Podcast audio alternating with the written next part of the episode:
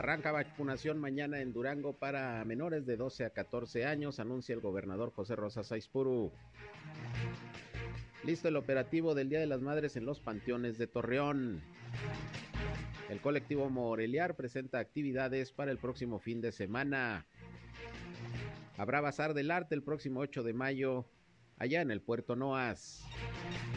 Autoridades municipales conmemoran el aniversario de la batalla de Puebla. En Torreón fue el acto, fue en la Plaza Mayor. Esto es algo de lo más importante, de lo más relevante que le tengo de noticias, de información aquí en esta segunda emisión de Región Informa.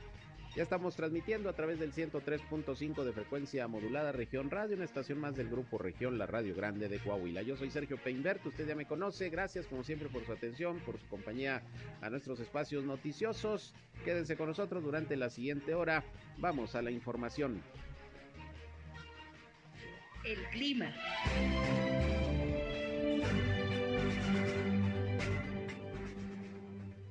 Vamos a continuar con temperaturas mucho, muy calurosas, eso sí, temperaturas que van a rondar entre los 39 a 40 grados centígrados. Ayer tuvimos 41.1 grados centígrados. Espera que hoy por la tarde tengamos eh, nuevamente temperaturas mucho, muy temperaturas que van a rondar, eh, repito, entre los 40 a 41 grados centígrados.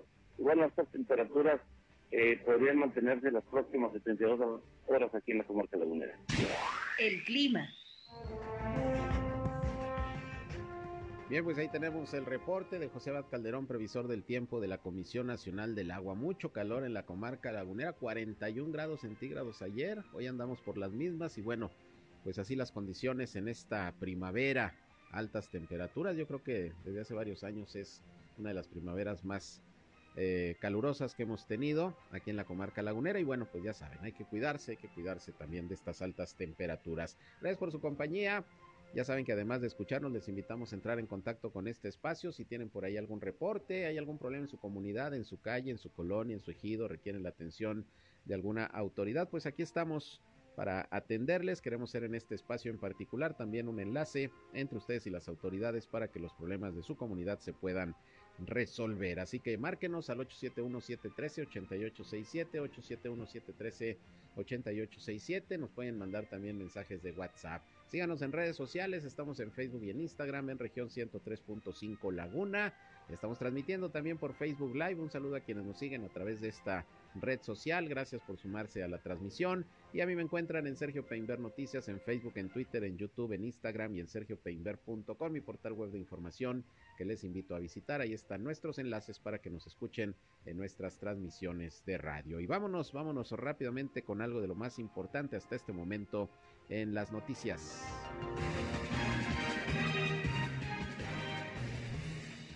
Bien, y comenzando con la información, ya saben, nos vamos directamente con los reportes de hoy de las autoridades de salud de Coahuila y Durango sobre la situación del COVID-19. Vámonos con Coahuila, que nuevamente reporta lamentablemente una defunción más.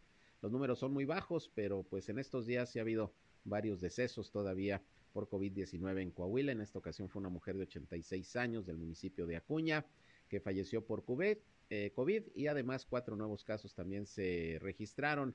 Estos son de Saltillo, de San Pedro, de Monclova y de Acuña. Son los cuatro nuevos casos que se reportan hoy en el estado de Coahuila. Repito, la incidencia muy baja, sin embargo, bueno, pues todavía, todavía la pandemia está, está viva, hay que cuidarnos, hay que vacunarnos porque todavía hay contagios, pocos, pero los hay, decesos, muertes, los hay, pocos también, pero los hay, al igual que hospitalizados. En el caso de hospitalizados, pues hay cinco en todo el estado de Coahuila, cuatro pacientes son de Torreón y uno de Monclova. Ha bajado la hospitalización en los últimos días. Y bueno, ya con estos números está llegando Coahuila a 147.272 casos positivos de virus SARS-CoV-2, mientras que son ya 8.796 los decesos, así la situación de la pandemia al día de hoy en el estado de Coahuila. Vámonos con Durango. Esta mañana, como todos los días, Sergio González Romero, secretario de Salud, ofreció los datos, las cifras del COVID en aquella entidad que, bueno, representa uno de los estados eh, y una de las zonas del país con una menor incidencia ya en estos momentos de contagios, de hospitalización y también de decesos. Vamos a escuchar lo que dijo el funcionario. Suman 65.948 casos positivos con 3.439 defunciones. Hoy reportamos cinco casos del municipio de Durango en donde predominaron los hombres a las mujeres. Hoy son solo 37 casos activos, en donde el municipio de Gómez Palacio está a la cabeza con 18, seguido del municipio de Durango con 14. En el mapa se ve que la mayoría de los municipios están en blanco y solo los que están en verde son los que concentran los casos activos.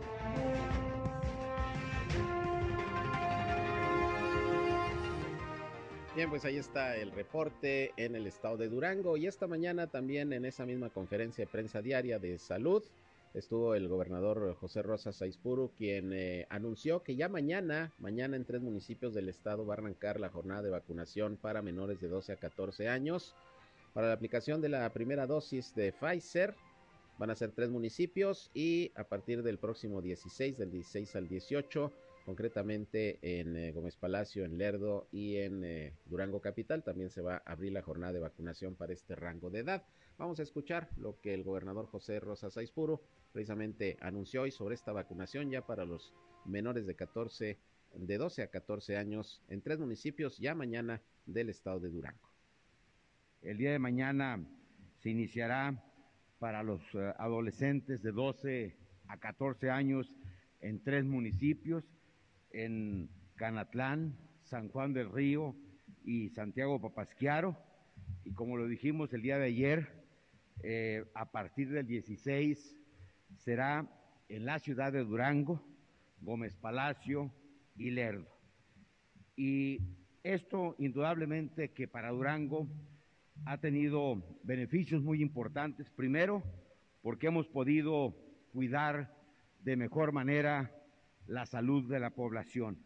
Pero aunado a esto, eh, nos ha llevado a que tengamos hoy una mejor recuperación de la economía.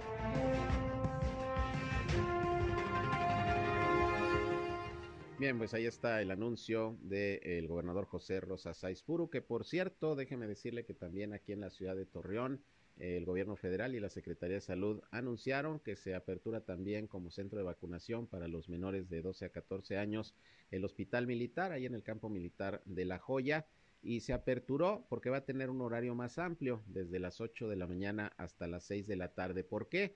Porque bueno, están vacunando por las mañanas en el bosque urbano, en el Centro Comunitario de Peñoles y en la PBC, en la Preparatoria Venustiano Carranza, pero pues hay muchos eh, niños, adolescentes que a esa hora están en clases y no están pudiendo llegar eh, pues precisamente a, a, la vacuna por el horario en que salen de la escuela. Entonces, advirtiendo esta situación, eh, se apertura el hospital militar para que también por la mañana, pero por la tarde puedan ir a vacunarse los que los que estén yendo a la escuela, que no pueden faltar por la propia vacuna, que yo quisiera pensar que en las escuelas pues les dan eh, alguna preferencia y no hay ningún problema porque se trata de la vacunación, pero si no, en el hospital militar, y en el campo eh, militar La Joya, se estará vacunando también a los menores de 12 a 14 años de edad desde las 8 de la mañana, pero hasta las 6 de la tarde, porque en los otros módulos se trabaja hasta la 1 de la tarde, hasta esa hora están vacunando. Y bueno, esto repito porque pues hay muchos estudiantes, muchos alumnos en las escuelas y pues eh, se les complica llegar a la vacunación. Bien, pues ahí tiene usted el dato y así las cosas con el tema de la vacuna contra el COVID-19 que ya comienza a aplicarse a los menores de 12 a 14 años de edad sin comorbilidades, la primera dosis de Pfizer.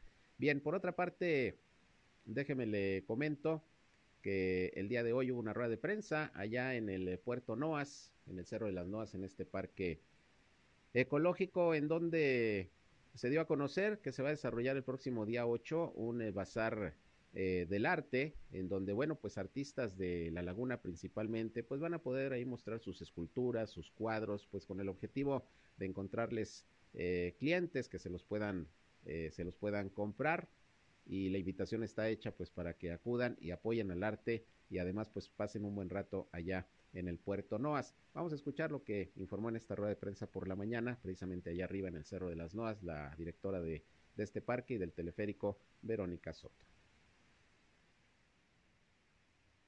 Pues es un bazar, bazar al fresco, que ya lo han hecho creo que en dos ocasiones más.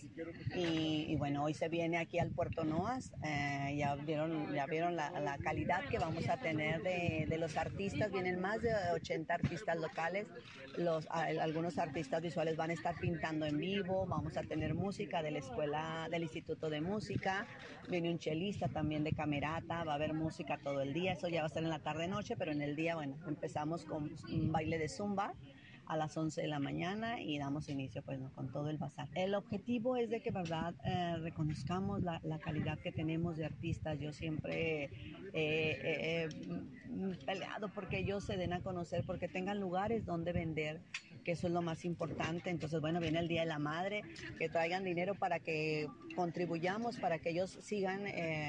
Pues en este, en este gran mundo que es el arte y de verdad tienen una calidad impresionante. Ustedes lo pueden ver, ya les dijeron que va a haber los costos, desde 15 hasta 5 mil pesos, creo que hay unos que cuestan un poco más por el tamaño que tienen, pero son artistas de muy buen nivel, que ellos ya han vendido obra, ya han expuesto en, en otras partes, no solamente en México, sino a nivel internacional, y son artistas, la mayoría locales, tenemos dos extranjeros que vienen, bueno, uno que es de eh, Estados Unidos, que ya, ya dijo que está casado con una mexicana, él ya se quedó a vivir aquí, él nos va a regalar un mural para, el, para aquí, para el puerto, lo va a estar haciendo. Y, y, como él, Paloma y muchos otros que ya tienen una gran calidad, otro de los chavos que se me fue el nombre, no sé cómo, no, no recuerdo su nombre, que él también tiene ya exposiciones muy interesantes en San Miguel de Allende, en Guanajuato, en Guadalajara. Entonces, bueno, son, son muchachos que tienen un nivel de verdad muy, muy alto. Domingo 8 de 11 a 11 de la noche.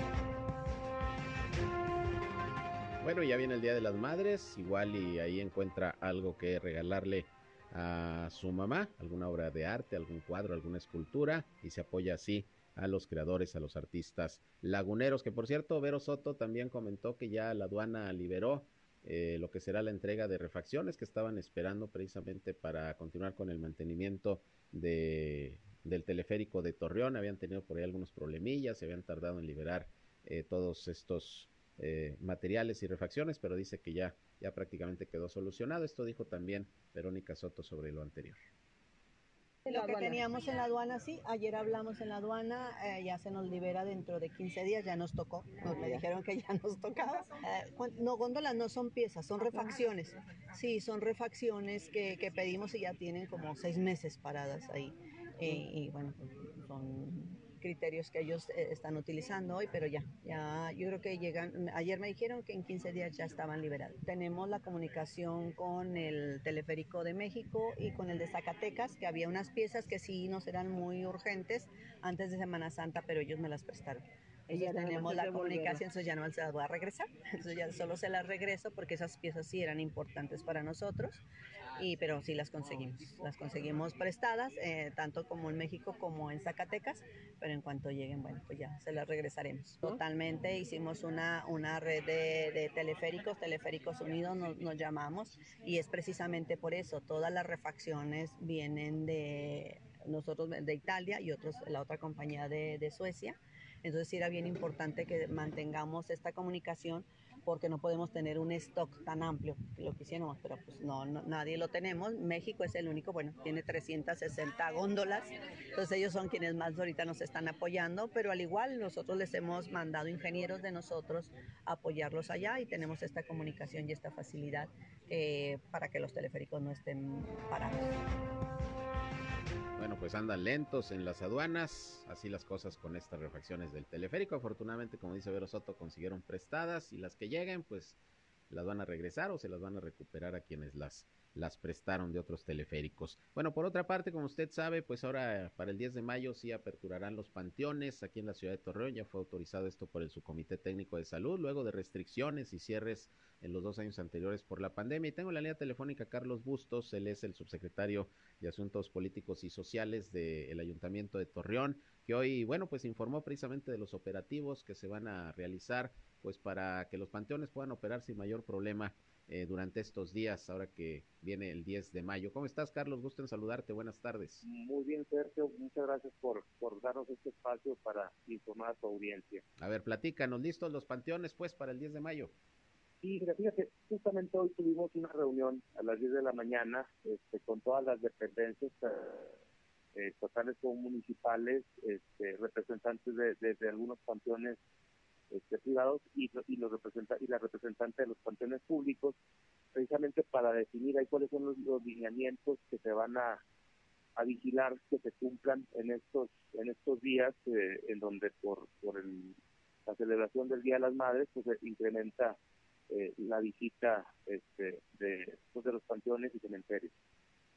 Eso es. Eh, ¿Cuáles serán las condiciones para, para la asistencia de, de, las personas que vayan a acudir en estos días, sobre todo el 10 de mayo? Primero, el, el operativo eh, va a iniciar el día 7, el sábado 7 de mayo, y concluirá el 10 de mayo, el, el, martes. Este, se, se, vigilará un horario de visita de 8 de la mañana a 6 de la tarde. Este, se estará vigilando que todas las personas que asistan a los, a los cementerios eh, cuenten con su se están las entradas y que haya despachadores de gel antibacterial este, en, los accesos a estos a estos centros. Este, las visitas se recomiendan que sean de un máximo de una hora eh, en, el lugar. No se permitirá el acceso a, vehículos automotores este, y también este, se estará prohibiendo, salvo en los casos donde haya una autorización por parte del panteón para algún servicio, este, la entrada de grupos musicales y, totalmente prohibido la entrada de bebidas alcohólicas. Eso es, eh, es decir, que como quiera va a haber sus, sus restricciones, ¿no? Aunque ya hay mayor, hay mayor eh, libertad para, para acudir a estos lugares, pues todavía hay que seguirnos cuidando. Ahora, la venta de flores y todo el comercio que se instala alrededor de los panteones.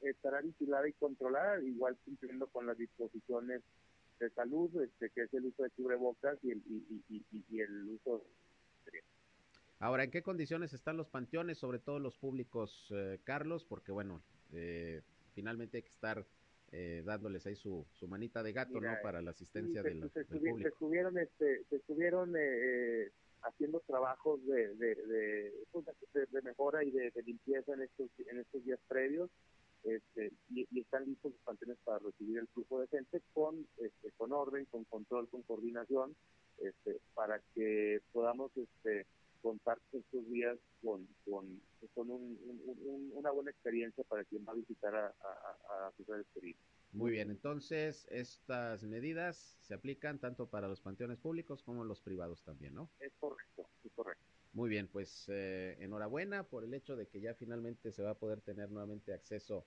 eh, a los panteones luego de pues estos dos años de pandemia que hubo sus restricciones, estuvieron cerrados, sobre todo para estas fechas importantes, 10 de mayo, Día del Padre, etcétera. Pues ojalá que, que la gente respete estas medidas de control que finalmente se van a establecer y que pues todo transcurra como se está proyectando. ¿Algo que agregar, Carlos? Pues nada más como comentas, hacer el llamado a la población de que respete los lineamientos que, que marcan las autoridades, este, que, que, que, que trabajen en, o, más bien que, que, este, en coordinación también con las con las este, personal administrativo de los panteones pues puedan tener buena, buena buena comunicación buena coordinación pues para que no tengamos mayor problemática y este tipo de actividades se puedan llevar a cabo se puedan seguir llevando a cabo muy bien, pues estaremos pendientes. Carlos, gracias por contestarnos la llamada. Muchas gracias, Sergio. Gracias. Buenas tardes, Carlos Bustos, subsecretario de Atención a Asuntos Políticos y Sociales del Ayuntamiento de Torreón. Listos pues los panteones para el Día de las Madres y bueno, pues días antes que mucha gente va, sobre todo ahora el fin de semana, cae el 10 de mayo entre semana, mucha gente seguramente aprovechará sábado y domingo para acudir pues ahí a visitar a las mamás que están en los Campos Santos. Vámonos a una pausa, regresamos.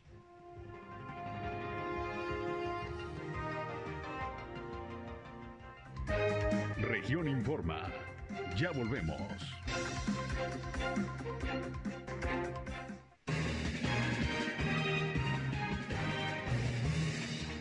Bien, regresamos, son las 13 horas, una con 27 minutos. Y hoy hubo una rueda de prensa por parte de los integrantes del colectivo Morelear y tengo en la línea telefónica a su coordinadora y vocera Rosario Pedraza. ¿Cómo está Rosario? Buenas tardes. Hola, Alicia Oppenberg, muy bien, un gusto saludarlo nuevamente. Ya anunciaste hoy, platícanos qué actividades de Morelear. Ah, pues mira, eh, estamos bien contentos porque estamos a, eh, vamos a iniciar con los segundos festivales del campo lagunero. Y empezamos con la miel. Este sábado 7 de mayo, a partir de las 6 de la tarde hasta las 9 de la noche. Van a estar ahí todos los productores, todas las horas, con su valor agregado, mi querido licenciado. Ah, muy bien, excelente, porque hay que decirlo, Moreliar no solamente apoya el arte, la cultura, los artistas, también a, a quienes producen pues todo tipo de artículos, de productos aquí en la laguna y que pues vale la pena conocer lo que realizan, lo que venden y por qué no apoyarlos también, ¿no? Como en este caso de los productores de miel. Así es, es bien importante que Moreliar cumpla su objetivo que ha venido este, pues resaltando durante estos casi seis años ¿Mm? de compartir conocimiento entre arte y cultura con identidad para el bien común.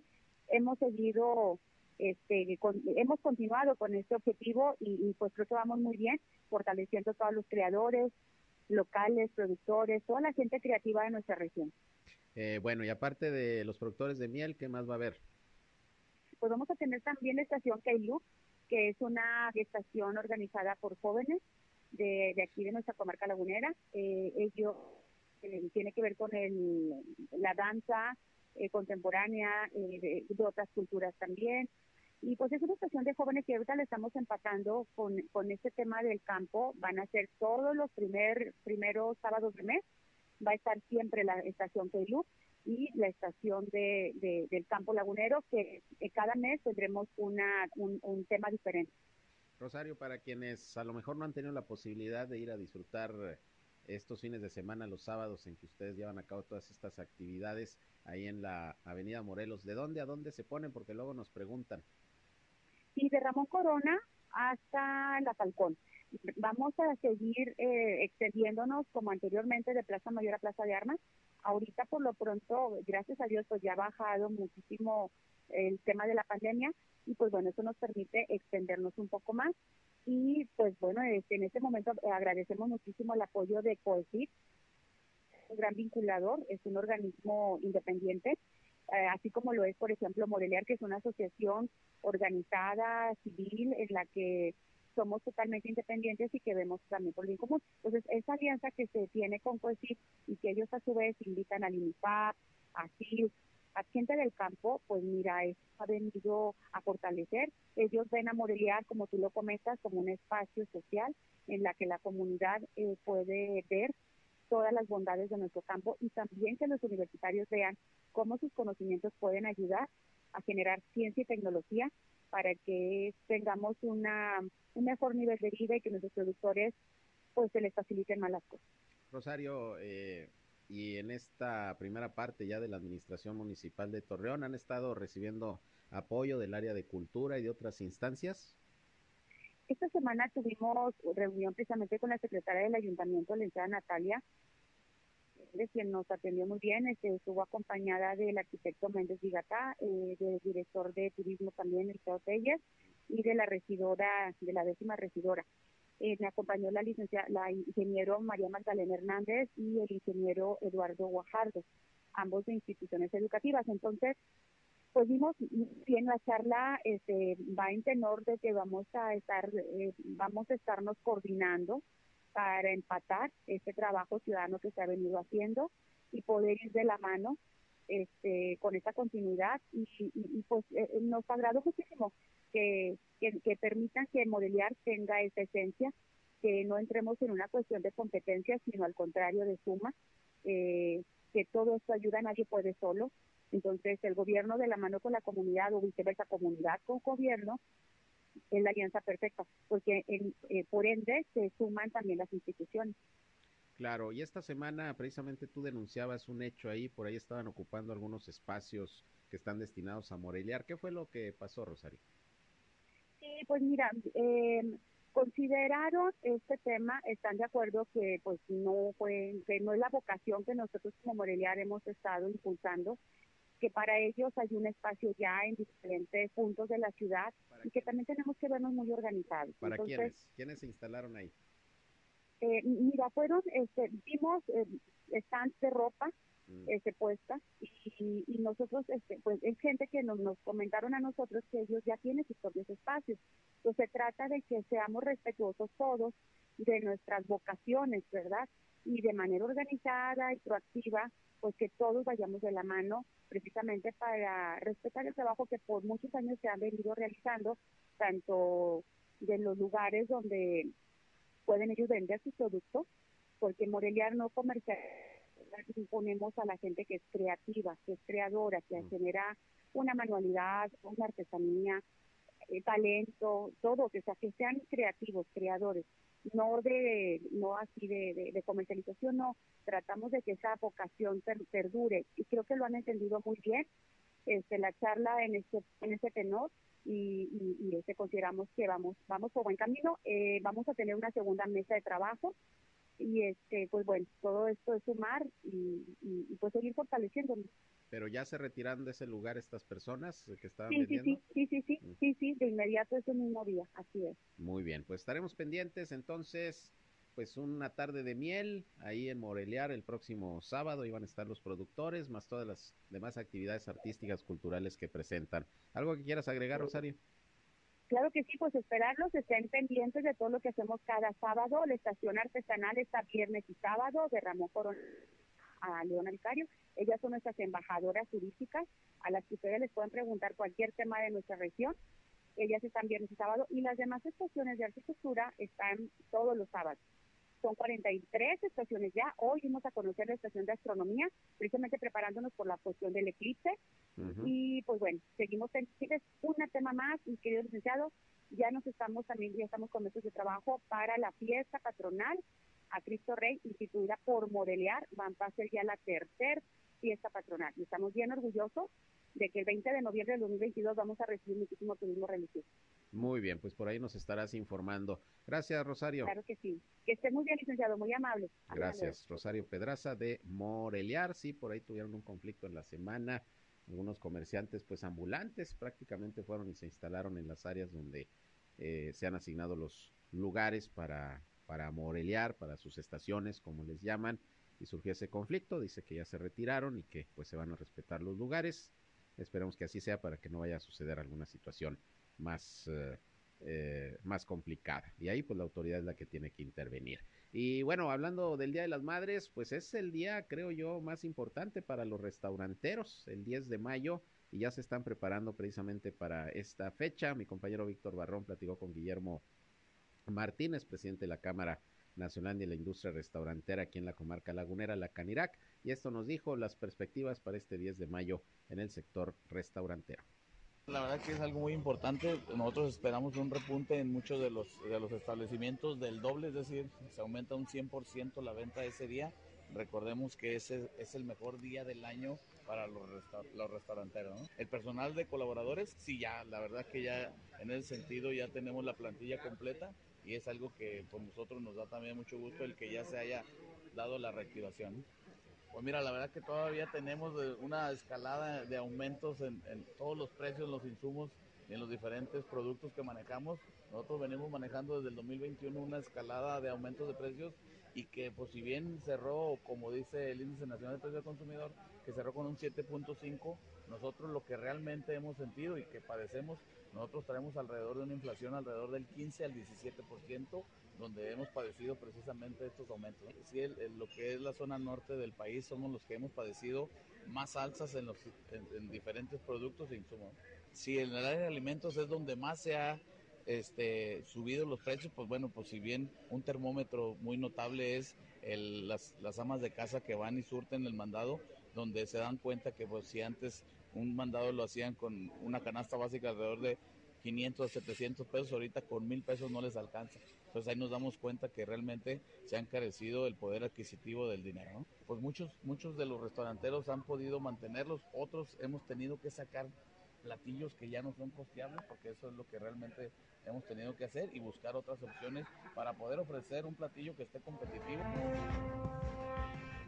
Bueno, pues ahí tiene usted lo que comenta el presidente de la Canirac Laguna. Buena fecha, les digo, buena fecha siempre el Día de las Madres, la mejor creo del año para los restauranteros, porque por costumbre, por hábito, pues muchas eh, familias eh, dan como regalo de Día de las Madres, pues llevar a, las jefas de familia a comer, a cenar, a desayunar y bueno, pues un buen día para los restauranteros, que bueno, les surge sin duda esta recuperación, como dice Guillermo Martínez, no solamente por todo el impacto que generó la pandemia del COVID-19, sino por el incremento en los precios, la inflación que también pues ha estado pegándole a todos los sectores. Bien, por otra parte, pues hoy es 5 de mayo, se conmemora un aniversario más de la batalla histórica del 5 de mayo allá en Puebla, ocurrida en 1862. Hoy el presidente Andrés Manuel López Obrador dio la conferencia de prensa mañanera desde Puebla y posteriormente encabezó el acto eh, cívico en donde se recordó que las fuerzas mexicanas derrotaron a las invasoras de Francia, en donde destacó el coahuilense, por cierto, Ignacio Zaragoza. Si usted no sabía, Ignacio Zaragoza era de Coahuila, por eso así se llama la Alameda Zaragoza. Ignacio Zaragoza era coahuilense, el general Ignacio Zaragoza, que comandó pues este triunfo en la batalla de Puebla. Y bueno, en el caso aquí de, de Torreón, no estuvo el alcalde Romano Alberto Cepeda, encabezó el acto el primer regidor del ayuntamiento Luis Cuerda y la secretaria del ayuntamiento Natalia Fernández. Estuvieron ahí presentes pues eh, funcionarios públicos y algunos invitados especiales para conmemorar la batalla de Puebla hoy aquí en la ciudad de Torreón y bueno pues como prácticamente en todo el país que por cierto hablando de la batalla de Puebla y de este día pues eh, el día inhábil que es sobre todo para las escuelas se pasó para mañana viernes ayer les informé que la Secretaría de Educación Pública de Coahuila modificó el calendario escolar de manera que el día inhábil, que era hoy, porque es el mero día, 5 de mayo, se pasó para el viernes, pues para hacer el puente largo, eh, o más bien dicho, el fin de semana largo, hacer puente, un fin de semana largo, se pasó para mañana viernes el día de descanso para maestros, para estudiantes, esto es para escuelas tanto eh, públicas como también eh, privadas.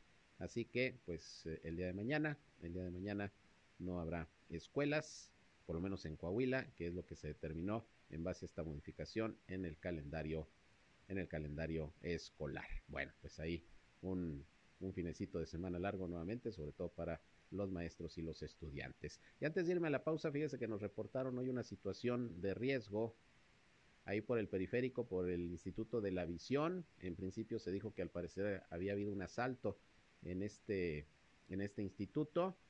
Eh, estamos checando con las autoridades, nos informan que al parecer no fue ningún asalto, lo que pasa es que las autoridades de la fiscalía pues iban persiguiendo a un presunto delincuente que ya habían detenido y se les escapó y pues ya sabe, lo persiguieron, llegaron hasta ese punto del Instituto de la Visión y tenemos entendido que afortunadamente lo detuvieron.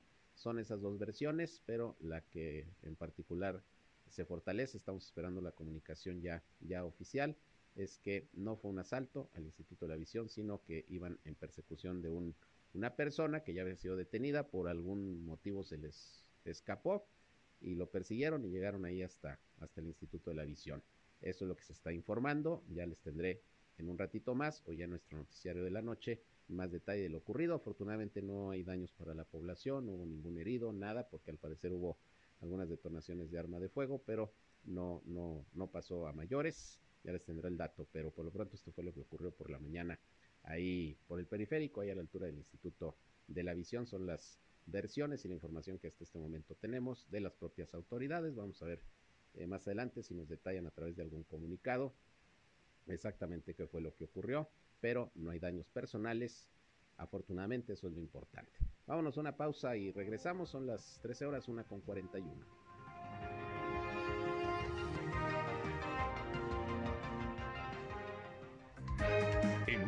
Regresamos a Región Informa.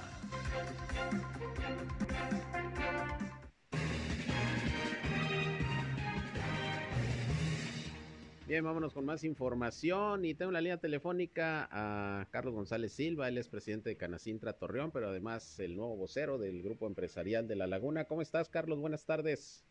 Hola Sergio, buenas tardes, ¿cómo estás? Un gusto saludarte a ti y a todo tu auditorio. Pues ¿cómo te va de vocero? ¿Mucha chamba? Pues bastante chamba, bastante chamba. Eh, ahorita, como, como tú lo sabes, hemos estado recibiendo la, a, los, las fórmulas para la contención de, de las diferentes propuestas en estas elecciones de Durango. Así es, y precisamente por eso te marcaba, porque se han estado reuniendo ya los miembros del GEL con los candidatos, candidatas al gobierno del Estado, a las alcaldías, sobre todo de Gómez Palacio de Lerdo. Pues, ¿cómo ven a los candidatos? ¿Qué les están proponiendo, sobre todo ustedes? ¿Qué les preocupa? ¿Cómo los ven? ¿Traen propuesta? Mira, Así es, como tú sabes, digo, a veces nos ubicaban erróneamente al en nada más Torreón o Coahuila, pero las cámaras somos confederadas y atendemos los dos lados. Por eso atendemos a las tanto las elecciones de la de Coahuila como de Hasta ahorita el día lunes tuvimos una una comida con la fórmula de Morena y el día de ayer tuvimos una comida con la fórmula de Movimiento Ciudadano. Y el próximo viernes 13 tendremos una comida con la fórmula de, la alianza del PRI-PAN-PRD. Eso es. ¿Qué les proponen principalmente ustedes? ¿Qué les preocupa? ¿Qué les han dicho a los candidatos eh, como iniciativa privada, Nuestro tema va principalmente en tres vertientes. Desarrollo económico, infraestructura. Perdón, cuatro, y ciudadanización. El primer punto va en el tema de desarrollo económico.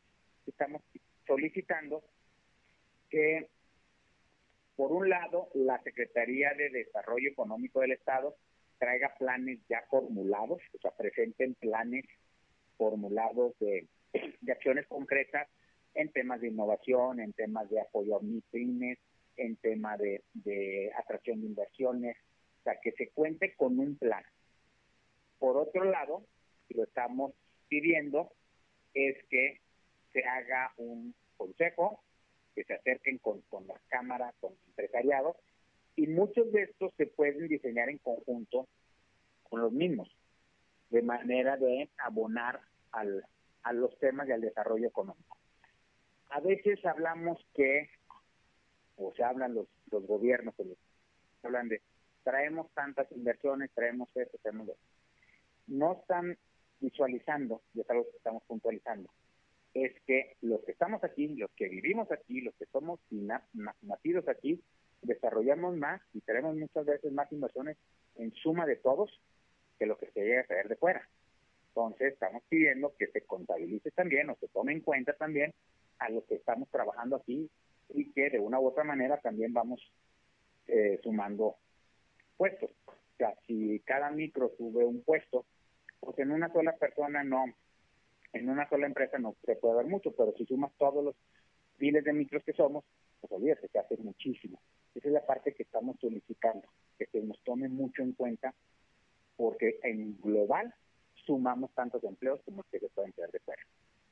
Muy bien. La otra vertiente va en que en el caso de la laguna de Durango, eh, era muchísimo, es el, tiene el 43% del producto total de, de, Durango, solamente Gómez Palacio, y entonces no se le está dando la atención de parte de la Secretaría de Economía del Estado tan profundamente como es tenerlos allá en, en, lo están haciendo en Durango. Entonces se está pidiendo que a la subsecretaría que está en Torreón, en, la, en Gómez Palacio, perdón, se le dé la misma fuerza que tienen en Durango porque industrialmente hablando, pues es más fuerte la laguna de la capital. Por el lado de, seguridad, estamos solicitando muchísima coordinación. Este, ahorita, como todos lo sabemos, nuestros estados colindan con estados que traen problemas de, de seguridad. Necesitamos trabajar muy coordinados, tanto Coahuila como Durango, para poder aislar o, o, o, frenar o proteger nuestras fronteras, por así decirlo, para que no tengamos problemas de seguridad, como lo llegamos a vivir en épocas pasadas. Entonces, la fórmula que se está aplicando del lado de Coahuila, con el mando especial y con toda la coordinación que hay, queremos que se haga no nomás en la zona metropolitana de la laguna, que esa ya la controla el ya la, la está haciendo el mando único, sino en todo el estado, o sea que todo el estado entre en la misma fórmula para poder blindar las fronteras completas de los dos estados. la tercera propuesta que estamos pidiendo es infraestructura. En el caso de la infraestructura, estamos solicitando que todas las obras que, que se hagan en la laguna, pues preferentemente se le dé el trabajo a la gente de la laguna. Si no hay en la laguna, bueno, en el estado de Durango y ya si no, lo abres a otros estados. Pero que de raíz o de, base empieces con, con, la localidad, darle un, un, valor mayor al tema de localidad porque entre más derrama hay en la localidad, pues más generas empleos, más pagas impuestos, o sea, se crea todo un círculo virtuoso. Y el cuarto punto que estamos solicitando es ciudadanizar más la política. Más consejos ciudadanos de seguridad, de vialidad, de economía, de salud, el tema de lo que se, se les platicaba, la manera en que se estaba trabajando en el Comité de Salud del lado de aquí de la, de la Laguna de Coahuila, y que hubiera algo, porque si tú te acuerdas, el año pasado eh, había una política de salud en Coahuila y en la Laguna, porque la política de salud se, se manejaba por las cinco diferentes zonas, había una política de salud en la Laguna que era diferente en el lado de Coahuila del lado de Durango. Llegó un, ciertos días de estar cerrado y, nuestras industrias tenemos gente de los dos lados. O sea, nosotros, yo en lo personal, tenemos gente de Gómez, de Lerdo, de Torreón y de Matamoros. Pues si tú me frenas el puente, ¿cómo puede cruzar mi sistema? estamos solicitando que se ciudadanice más la, la, la política y tomar en común acuerdo entre todos una mejor política para llevar como comunidad completa a la laguna. Eso es, Carlos. Nos decía Marina Vitela en entrevista, la candidata de, de, Morena y la alianza Juntos Hacemos Historia al gobierno del Estado, luego de la reunión con ustedes, que le habían propuesto algunos perfiles para algunas áreas, sobre todo en materia de desarrollo económico. ¿Tienen ustedes visualizados algunos posibles funcionarios que deberían de ser tomados en cuenta por quien llegue a la gubernatura, que le sepa el tema?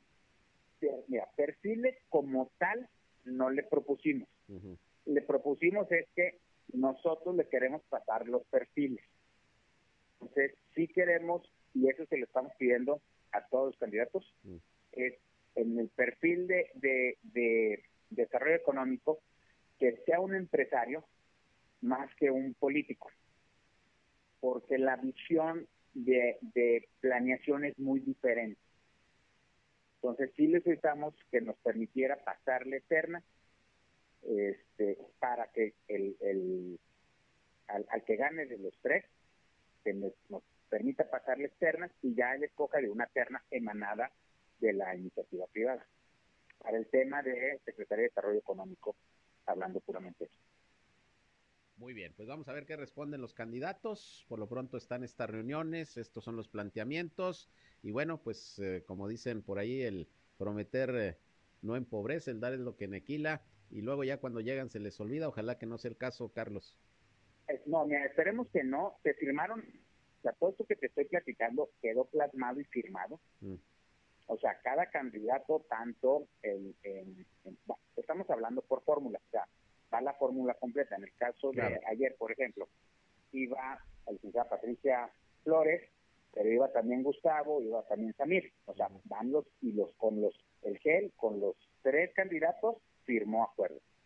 En el caso de Marina, fue, fue Marina y fue eh, de, entonces con los dos firmamos el acuerdo. O sea, ya hay un acuerdo de voluntades, a final de, a, final de cuentas es un acuerdo de buena voluntad, firmado bajo los términos de buena voluntad, pero estaremos dándole puntual seguimiento con el que quede el ganador el día de las elecciones.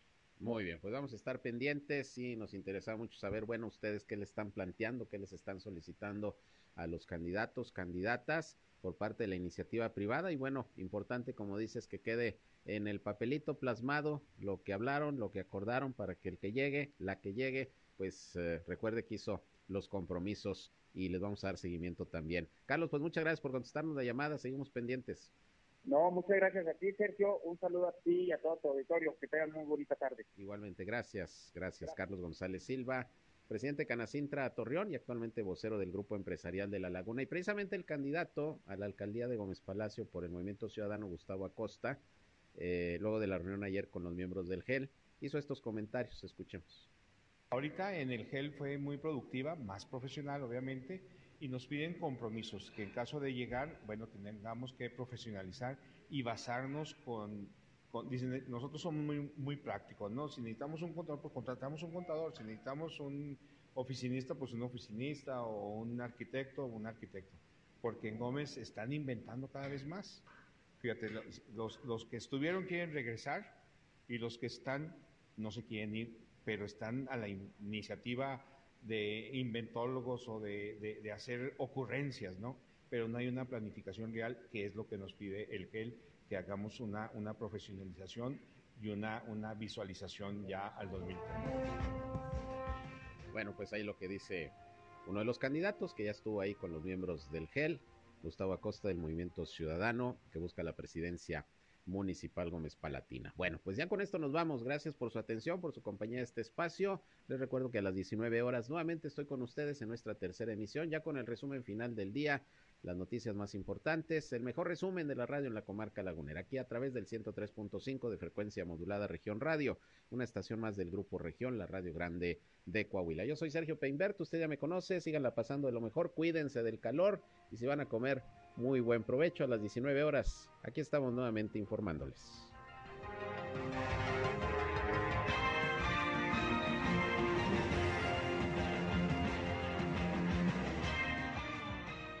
Esto fue Región Informa. Ahora está al tanto de los acontecimientos más relevantes. Lo esperamos en la próxima emisión.